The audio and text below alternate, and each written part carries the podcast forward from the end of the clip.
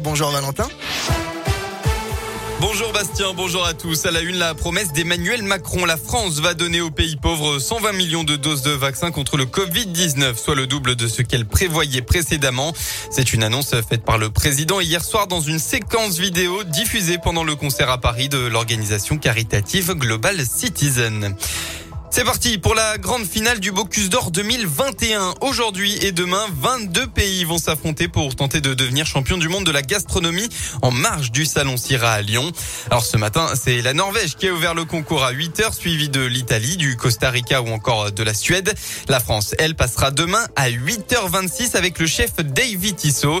Il sera secondé par Arthur Debré, un commis de seulement 23 ans originaire d'Amiens qui va se retrouver sous les projecteurs avec un maximum de pression pour représenter la France dans le plus grand concours de cuisine du monde. Un moment que le jeune homme attend avec impatience. Ouais, c'est une lourde responsabilité. Euh, on est préparé à ça. Ce jour-là, je vais euh, certainement vivre euh, un de mes rêves parce que quand j'ai commencé la cuisine et quand j'ai eu envie de faire des concours, le Bocuse d'Or, c'était le Graal. Et, voilà, 23 ans, débuter sa carrière avec, avec ce genre d'expérience, c'est fabuleux. Arthur Debray sera donc le commis du chef David Tissot et ils devront préparer un menu autour de la tomate ainsi qu'un paleron de bœuf accompagné de deux garnitures 100% végétales. Tout ça en 5 heures et 30 minutes. On rappelle tout de même que la France n'a plus gagné le Bocuse d'Or depuis 2013. Dans la région, la mobilisation anti-pass sanitaire s'essouffle. Dans la Loire, seulement 450 personnes étaient dans la rue à Saint-Etienne. Chiffre similaire au Puy-en-Velay en Haute-Loire avec 450 manifestants et à Clermont-Ferrand dans le Puy Avec un peu moins de 500 personnes.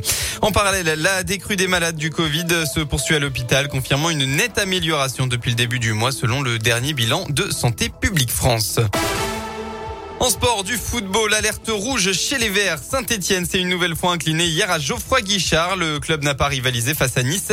Résultat 3 à 0. La SSE est maintenant dernier du championnat. il va falloir vite se remettre la tête à l'endroit puisque dimanche prochain, c'est le derby tant attendu face à l'OL.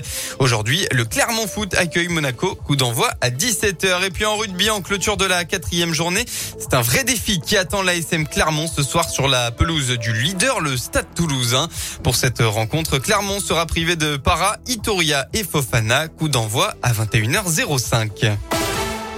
On passe à la météo dans la région après les intempéries de la nuit. Petite accalmie ce matin. On devrait retrouver seulement de rares averses localisées.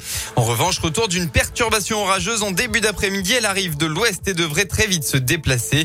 On retrouvera enfin des éclaircies en début de soirée. Côté Mercure, pas de changement par rapport à hier. Vous aurez au maximum de votre journée entre 20 et 23 degrés.